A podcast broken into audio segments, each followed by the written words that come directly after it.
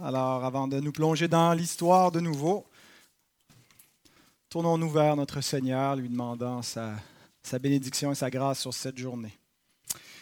Père céleste, merci de tes soins continuels, ton grand amour pour nous.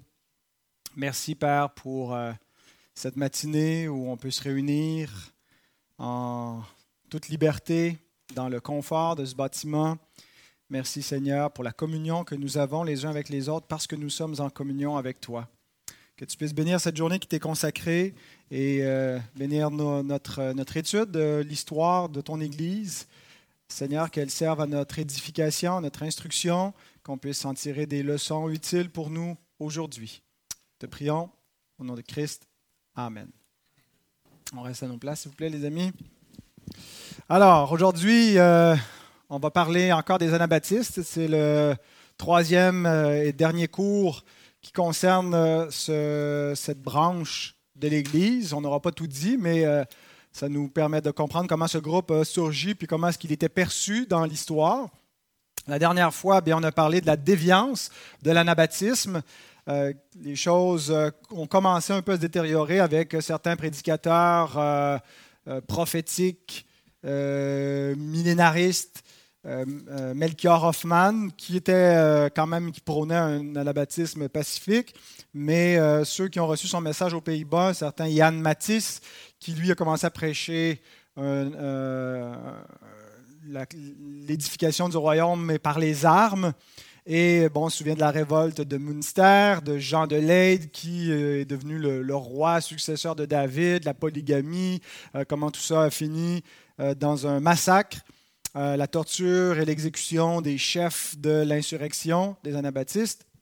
Alors aujourd'hui, on va réhabiliter le mouvement après qu'on a vu comment il a été discrédité.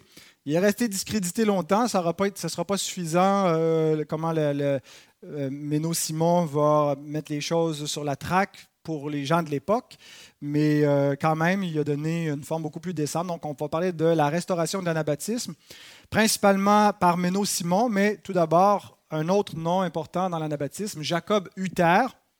vous connaissez peut-être les Utérites, qui euh, sont euh, une branche aussi de l'anabaptisme.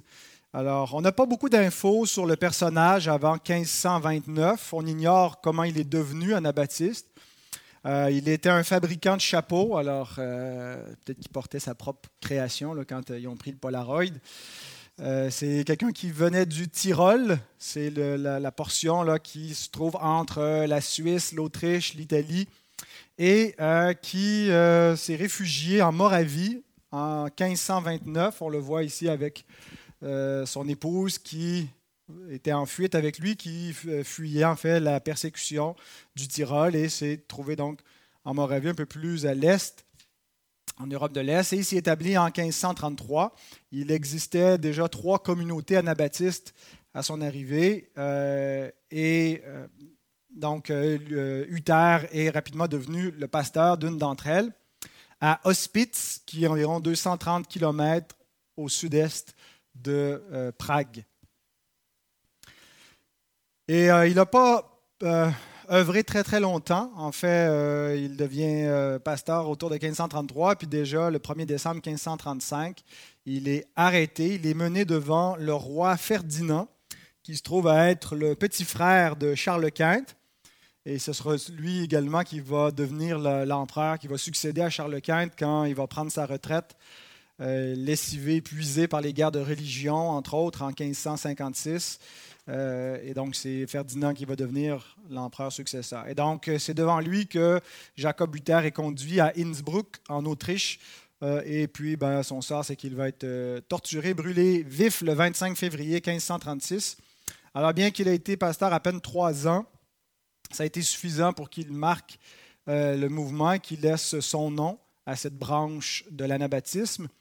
Euh, parce que bon, il n'y a pas tant de branches qui se sont conservées à part les Utérites et les Ménonites. Euh, c'est pas mal les deux groupes principaux. Et euh, donc, ils, ils, se sont multipliés quand même, cette branche-là, les Utérites, mais en raison des persécutions, sont devenus un peu un groupe replié sur eux-mêmes, fermé, qui subsistent euh, par génération naturelle et non pas par génération spirituelle, c'est-à-dire pas tant par l'évangélisation que par... Euh, ils se marient à l'intérieur de la communauté, ils ont des enfants, puis les communautés se maintiennent comme ça, naturellement. Et donc, c'est des communautés un peu fermées comme les, comme Amish, par exemple. Euh, et ils ont immigré massivement en Amérique vers la fin du 19e siècle. Il y a des communautés euh, dans l'Ouest canadien. D'ailleurs, il y a eu un cas il y a quelques années euh, devant la Cour suprême parce que euh, ils interprètent le, deuxième commandement de ne pas faire d'image de ce qui est en bas, ainsi de suite, euh, en haut dans les cieux, en bas sur la terre, comme l'interdiction d'avoir des, des photographies de quoi que ce soit, et dont d'eux-mêmes. Et euh, c'était la question, ils avaient une exemption légale au Canada qui pouvait conduire avec un permis de conduire sans une photographie, mais ça leur a été retiré. Alors, ils ne savaient pas ce qu'ils allaient faire parce que ça c'était un cas de conscience pour eux. C'est les dernières nouvelles que j'avais entendues il y a quelques années des communautés utérites canadiennes. Alors, ce qui nous amène à, l'autre groupe anabaptiste plus connu, euh, Méno Simon. Alors lui, euh, il est né en 1496. On ignore la date exacte de sa naissance. Euh, il est né, il a grandi à Witmarsum, aux Pays-Bas. Il était dans une famille de fermiers. À 28 ans, il euh, devient prêtre euh, catholique, et euh, donc c'est en 1524. il, donc il maîtrisait le latin, un peu de grec, était familier avec les pères de l'Église, surtout les pères latins. Il exerce son ministère en campagne et il ne se décrit pas dans, les, les, passages autobiographiques de ses écrits comme un prêtre qui avait été très très pieux. En fait, il dit qu'il était un prêtre euh, charnel et mondain qui jouait aux cartes et qui buvait. Alors, euh, je sais que pour nous, là, c'est notre activité du dimanche après-midi, euh, mais à cette époque-là, c'était un grave péché.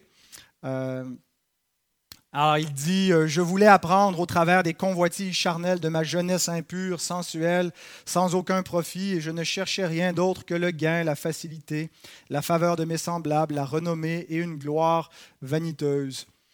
Il se décrit aussi comme un leader naturel. Il dit, Tout le monde me cherchait et me désirait. Le monde m'aimait, je l'aimais. J'avais une prééminence parmi les hommes, même chez les hommes plus âgés. Tous me révéraient. Quand je parlais, ils se taisaient. Quand j'appelais, ils venaient. Quand je les envoyais, ils allaient. Ce que je désirais, ils le faisaient. Alors peut-être qu'il manquait aussi un peu d'humilité. Euh, en tout cas, il y avait euh, un leadership naturel et il semble qu'il était populaire dans son temps. Euh, alors, comment est-ce que ce prêtre charnel, imbu de lui-même, euh, est devenu un protestant pieux? Ben, en fait, ses, doutes par rapport à la foi catholique ont commencé alors qu'il célébrait la messe, un peu comme Luther. Ben, Luther, en fait, lui, doutait pas. Lui, pour lui, il, paniquait quand il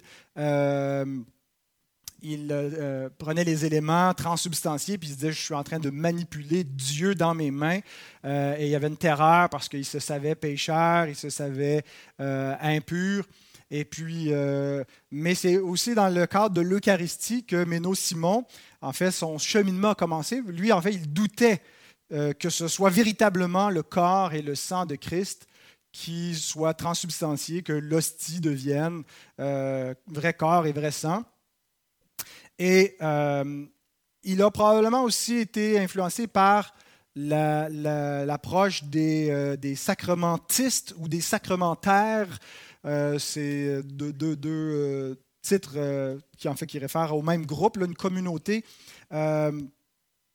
aux Pays-Bas qui étaient des catholiques, mais qui cherchaient une réforme de l'Église aux Pays-Bas, qui était ni luthérien, ni réformé, euh, qui voulait finalement réformer l'Église euh, catholique, mais qui ne sont pas allés aussi loin que les, protestants et qui n'ont pas rejeté la papauté. En fait, eux, ils prônaient un retour à la Bible, à un christianisme euh, plus simple que toute la, complexité liturgique et, doctrinale qu'il y avait à, l'époque, au, au, 16e siècle. Euh, et en fait, ce groupe-là, des, sacramentistes, des, sacrementaires, ont préparé un peu le terrain euh, aux Pays-Bas pour l'arrivée des anabaptistes, euh, la prédication, entre autres, de Melchior Hoffman dans les années 1530 parce que c'était un terreau fertile, justement, sur un retour à la piété, à se centraliser sur la parole de Dieu, à purifier des éléments étrangers, le, culte de l'Église et, la doctrine de l'Église. Alors probablement que Méno Simon a été euh, influencé lui-même par euh, cette approche-là, par ce piétisme-là, et que ça l'a amené à commencer à douter un peu de certaines affirmations de la foi catholique.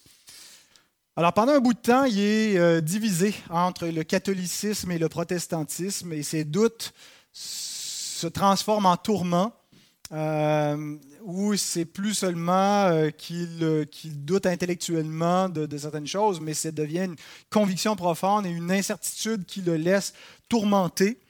alors, qu'est-ce que Méno fait pour régler son problème, ses questionnements, qui a raison, est-ce que vraiment la, la, transsubstantiation est un dogme biblique et véritable? Alors, il se tourne vers la Bible. Euh, qu'il avait évité jusqu'ici parce qu'il euh, avait remarqué que la Bible avait conduit Luther, Zwingli et d'autres en dehors de l'Église. Alors, il ne voulait pas euh, suivre le même chemin. mais quand même, il commence à examiner la, Bible et en fait, sa conclusion, c'est nous avons été bernés. L'Église enseigne toutes sortes de choses qu'on ne trouve pas dans la Bible. Euh, et, alors, beaucoup de prêtres euh, qui avaient une grande instruction n'avaient pas nécessairement une grande instruction biblique, avaient une instruction dans la théologie, dans la scolastique, euh, dans toutes sortes d'écrits, mais pas toujours dans les Écritures. Et la réforme, c'est le retour aux Écritures. Alors, il finit par prendre position que. fait, il tranche en faveur de la Bible. La Bible est une plus grande autorité que celle de l'Église. il se rallie de ce côté-là. Et il commence à être influencé aussi par les écrits de Luther, euh, entre autres sur la primauté des Écritures, que quand vient un conflit d'autorité euh, entre le, magistère euh, et la Bible, ben, c'est la Bible qui l'emporte. alors, c'est devenu sa conviction, l'Écriture est l'autorité finale. et de plus en plus, il devenait un prédicateur évangélique c'est-à-dire qu'il prêchait davantage euh, l'Évangile, mais euh, à l'intérieur de l'Église catholique. Il ne s'en est pas encore séparé euh, à ce moment-là. Alors, on est dans les années 1530, et si vous vous rappelez, dans le, dernier cours, le début des années 30, c'est ce qui se passe aux Pays-Bas. On a la visite de Melchior Hoffman, un peu un des leaders des, des anabaptistes là, qui va finir en prison qui va mourir en prison euh, un peu plus d'une décennie plus tard, mais qui prêche le retour de Christ, qui annonce euh, que, Jésus revient à Strasbourg, et puis il prêche aux Pays-Bas pendant trois années, puis c'est là où l'anabaptisme va vraiment progresser dans ce, pays-là, et puis c'est là où Méno est exposé pour la première fois à l'idée d'un rebaptême. Au début, il dit que cette idée lui paraît étrange euh, de rebaptiser quelqu'un qui a déjà été baptisé, euh, mais euh, l'idée est semée dans, sa tête et ça l'amène à se questionner, à étudier la Bible, à étudier les pères d'Église et à voir aussi ce que les autres réformateurs ont écrit sur le baptême et est-ce que le baptême des, nourrissons est valide. Alors, sa conclusion, ben, d'une part, c'est que les, il n'y a pas une raison unanime parmi les théologiens qui explique pourquoi on devrait baptiser les petits-enfants. Euh, ils ne sont pas tous du même avis. Euh, dans l'Église catholique et chez les pères de l'Église qui ont commencé à enseigner le pédobaptême, parce que ce n'est pas au tout début, ce n'est pas dans les pères les plus anciens, mais c'est progressivement, à mesure qu'on développe une théologie sacramentaliste, c'est l'idée que le baptême régénère et c'est pour sauver les enfants qu'on les baptise. On croit à la régénération baptismale. Et donc, euh, le baptême des enfants est pour le salut des enfants. Mais chez les réformateurs, ben, Luther euh, va tergiverser un petit peu entre euh, une opinion sacramentaliste où, le, baptême ne sauve pas, mais il infuse la foi. il est incertain, mais il rejette certainement l'anabaptisme. Euh, chez les réformés, ben, la position, c'est vraiment que le baptême, c'est ce qui remplace la circoncision, c'est le signe d'alliance, les enfants y entrent. Mais finalement, il n'y a personne qui est du même avis.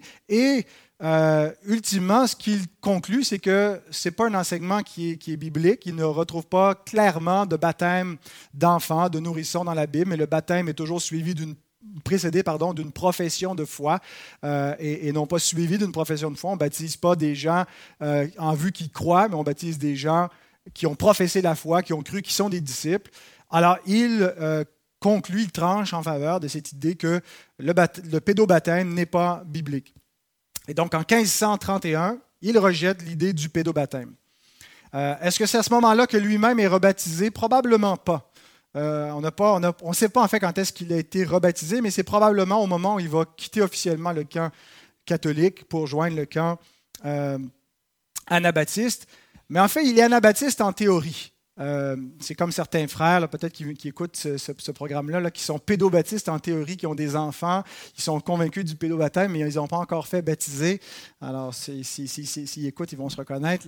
Euh, mais alors, Méno Simon, lui, c'est le contraire. Il était anabaptiste, mais en théorie, parce qu'il était encore en 1531 prêtre dans l'Église catholique, puis il venait d'accepter un nouveau poste pour devenir prêtre à Whitmarsum, sa ville natale.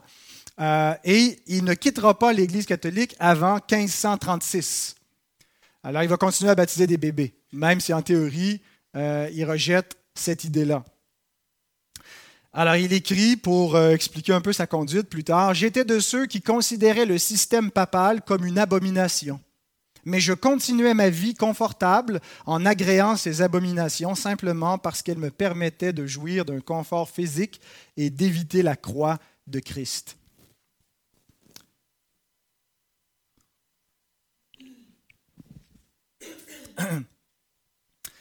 Et en fait, une des raisons pourquoi Méno Simon euh, ne quitte pas l'Église catholique, c'est qu'il voit le besoin d'une réforme de l'Église catholique. Il ne la considère pas entièrement comme apostate et comme si c'était nécessaire de s'en séparer radicalement, en tout cas pas à ce moment-là, éventuellement ça va être sa conviction. Alors, il partage l'idée des réformateurs que ce qu'il faut, ce n'est pas abandonner l'Église pour en partir une autre, c'est réformer l'Église. Et le camp avec lequel il est d'accord en théorie, les, anabaptistes euh, pour lesquels il a de la sympathie, euh, qui eux aussi, en fait, ils essaient de, ils essaient de conquérir l'Église, les anabaptistes. Ils n'ont pas dit, nous, on, se part une autre Église. Ils essaient de gagner la structure en place, puis d'avoir le, plus d'influence. Mais ils voient en même temps que ce mouvement-là est en train un peu de dévier, parce que la prédication de Melchior Hoffman est reprise par euh, d'autres anabaptistes, mais qui prônent les armes et la violence pour établir le royaume de Christ. Alors, euh, il hésite à se joindre à eux parce que c'est pas là, il ne reconnaît pas ce message-là, euh, tout en reconnaissant le, le, credo baptême, et en rejetant le pédo-baptême. Et il dénonce les abus euh, de certains anabaptistes depuis le pupitre dans sa prédication. Euh, il a même un débat public avec un, anabaptiste de type révolutionnaire, Jan van Gillen. Euh, et donc, il débat avec lui, puis cet homme va fomenter une insurrection semblable à Munster, mais dans un autre endroit. Et il y a deux incidents majeurs qui vont décider enfin Méno Simon à faire une rupture officielle avec le catholicisme. Le premier, c'est que parmi ce groupe, euh, cet autre groupe révolutionnaire, pas ceux de Munster, mais ceux avec Jan van Gellen, euh, il y a un dénommé euh, Peter Simmons, Simon, qui est possiblement le frère de Méno Simon, et qui perd la vie dans un affrontement armé le 7 avril 1535. Euh, alors, les historiens ne sont, pas certains si c'était son frère, mais euh, beaucoup le, croient et que donc ça aurait été euh, un choc pour lui que son propre frère, dans cette idéologie d'anabaptiste révolutionnaire, serait mort en ayant pris les armes. Et l'autre événement décisif, Munster, pendant que le siège de Munster a lieu et la révolte à l'intérieur des murs a lieu, Méno Simon écrit un pamphlet intitulé Le blasphème de euh, Jean de Leyde, où finalement il dénonce euh, ces prétentions de Jean de Leyde d'avoir droit à la monarchie davidique et puis euh, tout ce qu'il fait. donc il, ne s'inscrit pas du tout avec cette mouvance d'anabaptistes violents et révolutionnaires. et donc voici comment, à force de tourments, d'âme, il va prendre position et devenir un leader anabaptiste. Il va le ramener dans la non-violence, le pacifisme et, sur des bases un peu plus fondées sur l'Évangile. Il écrit Le sang de ces gens, bien qu'induit en erreur, est tombé si chaud sur mon cœur que je ne pouvais pas le supporter, ni trouver le repos dans mon âme. J'ai vu que ces enfants ailés, bien qu'ils fussent dans l'erreur, ont volontairement donné leur vie pour leur doctrine et leur foi. Et je faisais parmi Pardon, je faisais partie de ceux qui avaient révélé à certains d'entre eux les abominations du système papal. Mais j'ai continué dans ma vie confortable en approuvant ces abominations simplement pour jouir du confort physique et échapper à la croix de Christ. En réfléchissant à ces choses, ma conscience me tourmentait au point que je ne pouvais plus le supporter. Si je continue dans cette voie, et que je ne vis pas en accord avec la parole du Seigneur, si par crainte je ne mets pas à nu les fondements de la vérité, si je n'utilise pas toutes mes forces pour diriger vers les vrais pâturages du Christ le troupeau errant qui, s'il le connaissait, ferait volontiers son devoir, oh combien leur sang versé, versé au milieu des transgressions, se dressera-t-il contre moi au jugement du Tout-Puissant? Et prononcera-t-il le jugement contre mon âme pauvre et misérable? Alors pour lui, ça a été comme un peu cet appel pastoral à quitter euh, son ministère confortable et dans lequel il se compromettait, dans lequel il n'était pas fidèle à sa conviction vis-à-vis de la vérité de la parole de Dieu. Sa conscience est marquée au fer rouge en voyant tout ce sang, oui, d'enfants rebelles, mais mal éclairés, mal éclairé, il sent une partie, une culpabilité. Il dit J'ai contribué à, dénoncer l'abus du système papal dans cette espèce de réveil, cette mouvance anabaptiste. J'y ai pris part. Mais là, les voilà pris par de, mauvais pasteurs, par des loups qui sont emparés du troupeau et, ils ont péri. Et si je fais rien, j'en reste à ça. Ce sang me condamne et m'accuse. Alors, c'est le, moment où euh, Méno Simon, c'est vraiment son, son, appel au ministère. Euh, et pour lui, le ministère et la vie de disciple vont être caractérisés par cette espèce de, culpabilité euh, et qui vient avec une, énorme pression d'accepter la croix de Christ. Euh, et, vraiment, on va voir dans l'analyse de, l'approche ménonite que la croix de Christ comme croix du disciple, euh, c'est vraiment ce qui doit caractériser un, vrai chrétien d'un faux, mais dans le sens pratiquement où on, gagne notre ciel par notre piété en acceptant de devenir un disciple. Alors, euh, pour Méno Simon, euh, sa croix à lui, ben, c'est de prendre le lead de la foi évangélique aux Pays-Bas. Euh, et il commence donc à prêcher la repentance du péché. Il dénonce tous les péchés, ceux dans lesquels il se, complaisait lui-même. Euh, il dénonce la fausse religion, il dénonce le, catholicisme, le faux culte, euh, l'Eucharistie telle qu'elle a été pratiquée. Il annonce la vraie adoration, le baptême de repentance, euh, la scène telle qu'elle doit être pratiquée bibliquement. Et donc, rapidement, il est dans la mire des autorités, de sorte que en janvier 1536, il doit fuir. il fuit de nuit. Euh, et à partir de ce moment-là, il va mener une existence clandestine. Euh, il ne va pas être attrapé euh, pendant sa vie. Il va réussir toute sa vie à se réfugier ici et là, à prêcher, à faire de courts séjours de quelques mois, d'une année parfois, mais, et, à mourir tranquillement en 1561 à l'âge de 65 ans, au terme d'un ministère de 25 ans dans l'Église, euh, euh, dans le mouvement anabaptiste. Alors, euh, à partir de 1536, il se réfugie dans la province de Groningen, en Allemagne. Il est évangéliste itinérant, il écrit plusieurs traités, il va écrire aussi des, des, livres au cours de son ministère.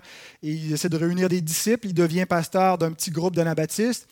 Euh, et euh, il passe sa vie à organiser des congrégations qu'il visite, à régler des problèmes d'église, à essayer d'établir des anciens, euh, des, problèmes de, schisme.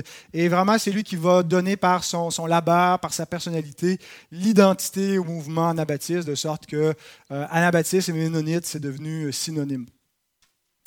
alors, c'est pas lui qui a enfanté le mouvement, c'est pas lui qui en est le père, mais c'est vraiment lui qui l'a, si on veut, réenfanté alors qu'il déviait. Alors, il est toujours en mouvement. Euh, un homme a été exécuté une fois pour l'avoir hébergé. Euh, on offrait des récompenses pour, à la population si on pouvait le, livrer aux autorités. il écrit en 1544 qu'il n'a pas un endroit pour lui et sa famille euh, où il peut rester plus d'une année. Il, avait une épouse, euh, on n'a pas l'image de, son épouse, dénommée Gertrude, et ils ont eu au moins trois enfants. Euh, on n'a pas plus de détails, on a peut-être eu plus que trois enfants, mais au moins deux filles et un garçon dont on sait. Cette image, c'est la maison où il aurait le plus travaillé. Je ne sais pas si elle lui appartenait, mais en tout cas, il est présumé. C'est le Menno House qui est situé en Allemagne, à Badelsloh, en Allemagne, dans le nord. Euh, les derniers portraits, de, en fait, les premiers portraits qui ont paru de Méno Simon, c'est ceux-ci, euh, où il est euh, donc avec, en béquille parce que vers la fin de sa vie, il était handicapé.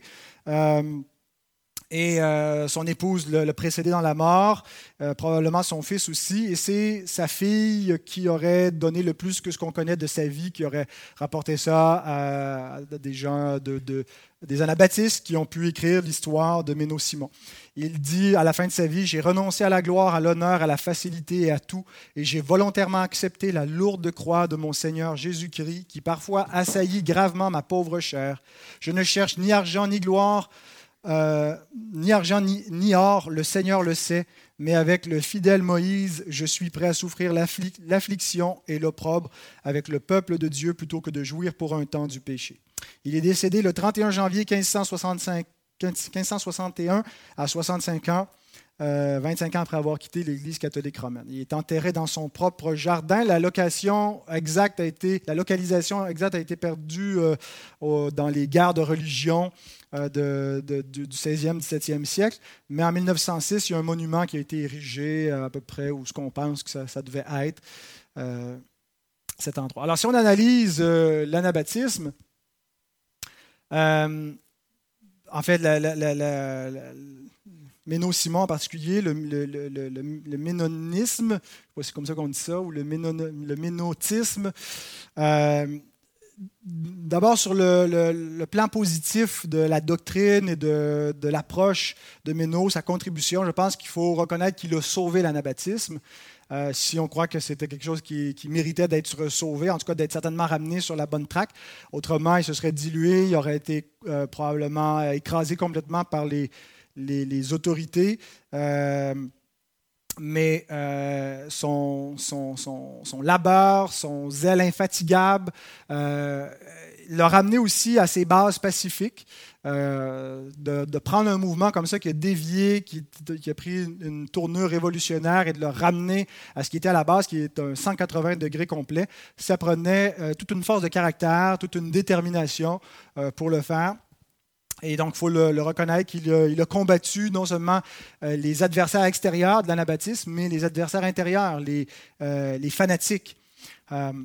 et il a inscrit le mouvement anabaptiste dans une orthodoxie qui est décente, qui n'est euh, pas satisfaisante dans mon, jugement là, euh, confessionnel réformé, mais qui, je pense, euh, lui donne un, droit d'être reconnu à l'intérieur de la famille évangélique. Et, ça a pris du temps pour que les églises mainline, les églises luthériennes, réformées, anglicanes, reconnaissent ce, statut un peu plus noble à l'anabaptisme et aux ménonites, parce que longtemps, ils ont été vus comme des, fanatiques, euh, des, hérétiques, ils étaient associés à toutes sortes de, groupes déviants. Euh, mais euh, aujourd'hui, je pense qu'ils ont, ils sont mieux perçus, leur réputation a été, été, reconnue. Je pense qu'il y a aussi longtemps que les, autres familles d'Église ne se sont pas intéressées à vraiment connaître l'histoire des, anabaptistes pour ce qu'ils étaient. Et donc, il y avait des préjugés que quand on prend le temps d'examiner véritablement l'enseignement de Méno Simon, bien, euh, il y, a des choses qui, doivent être corrigées dans la, perception que les autres églises avaient d'eux. Du côté peut-être un peu plus négatif, euh, quelques points à retenir au niveau de la théologie ménonite. Moi, je suis né alors que mes parents fréquentaient une église des frères ménonites. Aujourd'hui, c'est plus euh, un mouvement auquel j'adhère entièrement, sans dire que je rejette tout en bloc. Je pense qu'il y, a des points de communauté que je conserve, mais euh, en comprenant un peu plus l'origine de la pensée de Méno Simon, je suis en mesure de, de me distancier de certains points. et je pense que c'est ces points un peu plus douteux, dans des points de doctrine un peu plus douteux, sont dus en partie au fait qu'ils ont été isolés, euh, persécutés, marginalisés. Alors, quand tu n'as pas la, possibilité euh, de travailler euh, dans un environnement plus stable, de, dialoguer avec les autres réformateurs pour peaufiner ta théologie, mais que tu es dans un contexte de fuite et ainsi de suite, de marginalisation, je pense qu'en partie, ça explique une certaine déviance. Alors, les points euh, plus négatifs, au niveau de la Christologie, la, doctrine du Christ de Méno Simon n'est pas 100% orthodoxe.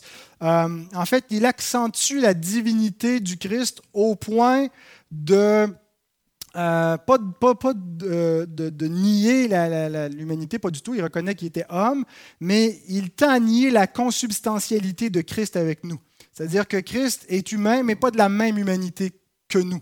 Euh, il adhère en fait au dogme de la chair céleste du Christ. C'est l'idée que Dieu euh, aurait créé une nature humaine séparée à Jésus qui n'est pas euh, qui lui est pas donnée par l'incarnation, par Marie, et donc il n'est d'aucune façon un, descendant d'Adam. On ne croit pas qu'il est un descendant fédéral d'Adam parce que Joseph n'est pas son père, euh, biologique et puis il y a une naissance virginale, mais on croit quand même qu'il vient dans l'humanité, qui prend une nature exactement comme la nôtre, à l'exception du péché. Euh, donc, ce n'est pas ce que croyait euh, Méno Simon, il croyait davantage donc, à, la, chair céleste et que c'est une, nature humaine, mais une nouvelle nature humaine qui vient du ciel et qui n'est pas, pas, pas consubstantielle à celle euh, qui est déchue. Et ça a, ça une conséquence, cette christologie-là, sur le piétisme de Méno Simon. Je, vais le mentionner dans un instant, mais c'est que, euh, en fait, l'homme, la sanctification consiste à devenir d'une autre espèce d'humanité et, euh, ça, a beaucoup marqué sa façon de euh, voir la vie chrétienne, cette christologie. un autre point auquel j'adhère pas, c'est qu'il était un, mémorialiste strict dans le débat sur la présence de, Christ dans les éléments.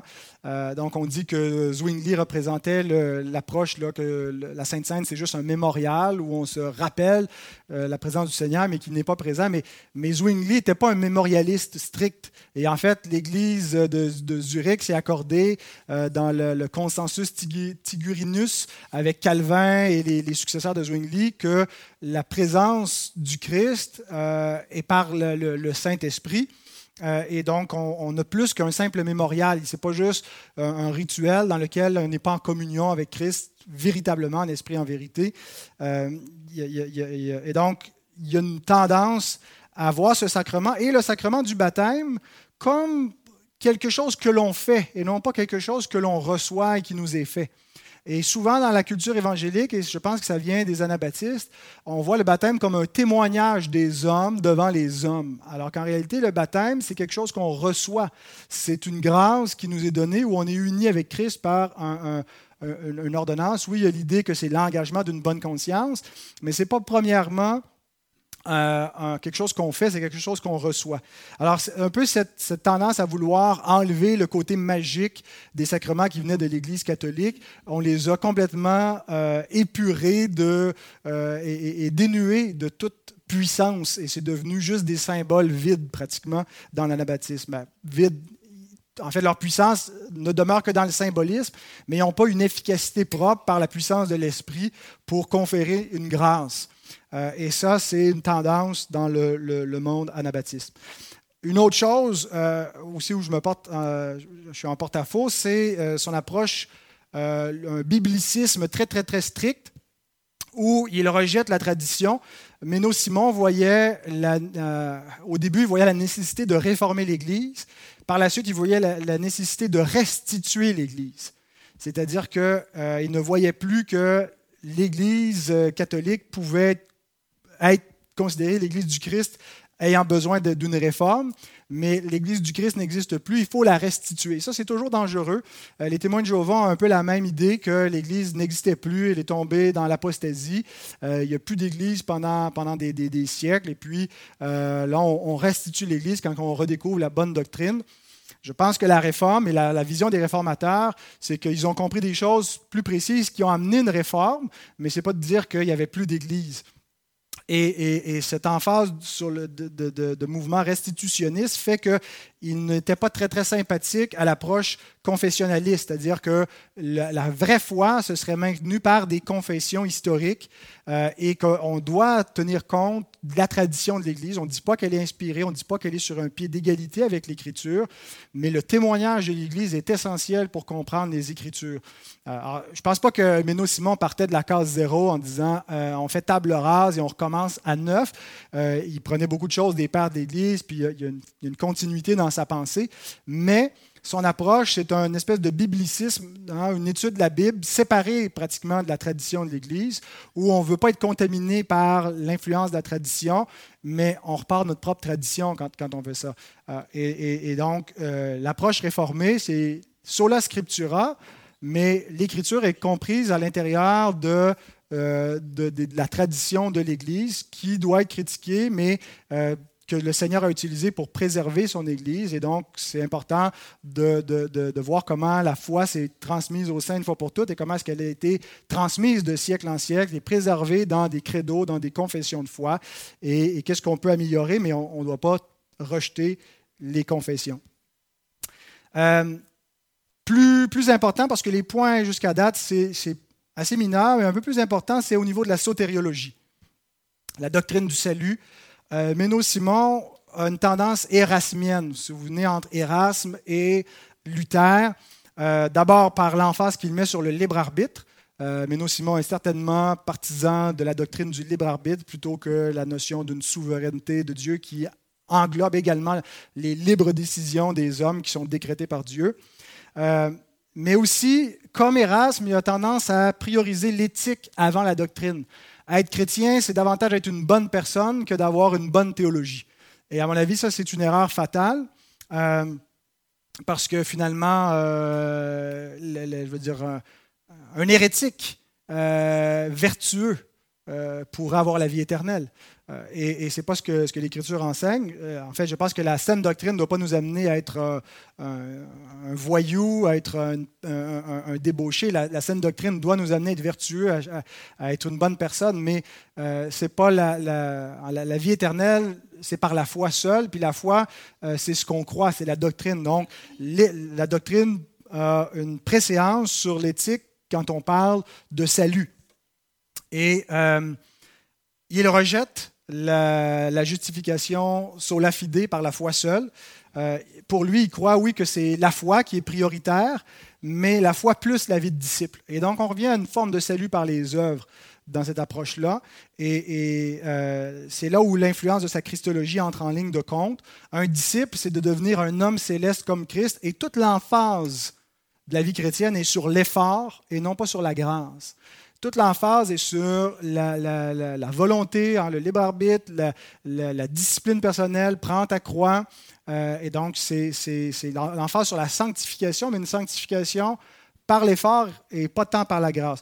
Alors peut-être que certains ménonites qui vont écouter ça vont dire que là, je ne fais pas de nuage, je caricature pas, mais euh, on, y va à grands traits, puis c'est un peu l'orientation primaire qui s'explique aussi quand on comprend le contexte dans lequel euh, il s'est converti euh, et, la culpabilité qu'il ressentait, l'appel radical à devenir un pasteur dans ce mouvement-là. Euh, pour lui, c'était, s'il ne faisait pas ça, il, compromettait la vérité, puis c'était comme s'il reniait Christ. mais ça a vraiment marqué un peu ce, mouvement qui est devenu piétiste. Et ça a eu un impact aussi sur l'ecclésiologie, la doctrine de l'Église, où la discipline de l'Église est hyper sévère. on rejette les fautifs. Hein, quand quelqu'un est et ne euh, marche pas dans l'obéissance comme un disciple à Christ. Euh, il faut se séparer, mais la, séparation va juste parfois euh, dans le mariage.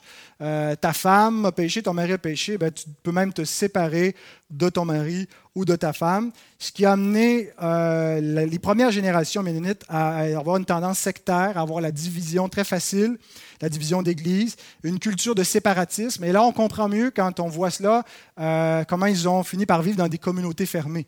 Euh, le mouvement Amish, euh, parce que c'est, on se sépare du monde, on se sépare de ce qui est impur et Cependant, il faut faire justice. Ce n'est pas l'ensemble de la famille ménonite qui avait cette vision-là de séparatiste. Il y, a il y a des groupes plus missionnaires, entre autres ceux qui ont pris le nom de frères ménonites.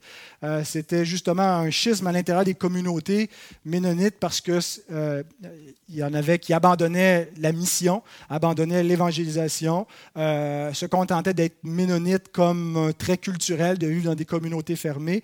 Et puis, les frères ménonites, c'était des gens qui appelaient au réveil, qui appelaient à la mission, euh, et puis finalement, éventuellement, au début, ils s'appelaient frères entre eux parce qu'ils reconnaissaient que finalement, dans la, grande structure euh, ménonite, ben, il y en avait qui n'étaient pas des frères. Alors entre eux, euh, ils reconnaissaient ceux qui semblaient vraiment être nés de nouveau comme des frères. Donc, les frères ménonites sont devenus une branche à part, plus missionnaire, plus orientée vers l'implantation d'églises et beaucoup plus proche de, des baptistes, par exemple. Alors, on va s'arrêter ici. C'est ce qu'on a vu. on, a, on, a, le le tour complet, mais euh, de, notre survol pour les anabaptistes. Dans deux semaines, on va commencer avec euh, la, dernière et quatrième branche euh, de la réforme, qui est l'Église anglicane, donc les luthériens, les réformés, les anabaptistes, et il nous reste les anglicans. Et c'est de, des anglicans que les baptistes ou réformés baptistes sont issus. Alors éventuellement, on arrivera jusque-là si le Seigneur le permet.